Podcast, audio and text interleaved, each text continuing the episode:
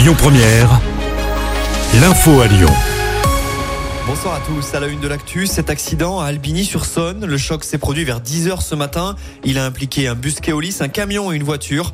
D'après nos confrères du Progrès, dans cette dernière se trouvait un nourrisson.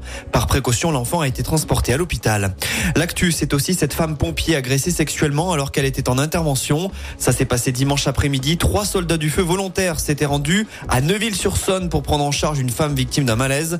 Souci, son compagnon, sous l'emprise d'alcool, a agressé une pompier en lui touchant les parties intimes. Les ont procédé à son interpellation. Du côté de Villefranche, une école fermée pendant deux jours. La raison Une invasion de punaises de lit au sein de l'établissement Albert Camus. Une entreprise spécialisée doit intervenir et l'école devrait pouvoir rouvrir demain. Des traitements avaient déjà été effectués cet été sans succès. À Villeurbanne, il faudra bientôt lever le pied au volant. La quasi-totalité des rues va être limitée à 30 km heure. La mesure sera mise en place dans une dizaine de jours. Le détail des voies concernées est à retrouver sur notre application.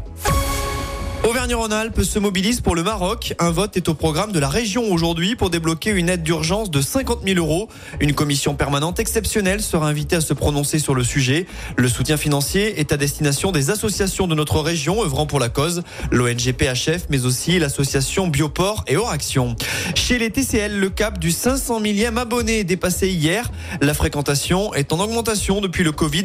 467 millions de voyages ont été enregistrés l'an dernier, soit 20% de plus qu'en 2020 se satisfait Bruno Bernard.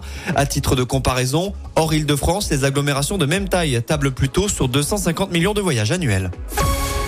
En rugby, Fabien Galtier a dévoilé en début d'après-midi le 15 de départ pour affronter la Namibie jeudi soir. L'artillerie lourde sera alignée avec un changement de dernière minute. Malgré tout, Grégory Aldrit, touché au genou à l'entraînement, est remplacé par Anthony Gelonche.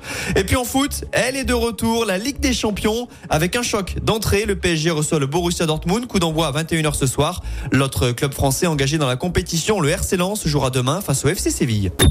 Écoutez votre radio Lyon Première en direct sur l'application Lyon Première, lyonpremière.fr et bien sûr à Lyon sur 90.2 FM et en DAB+. Lyon Première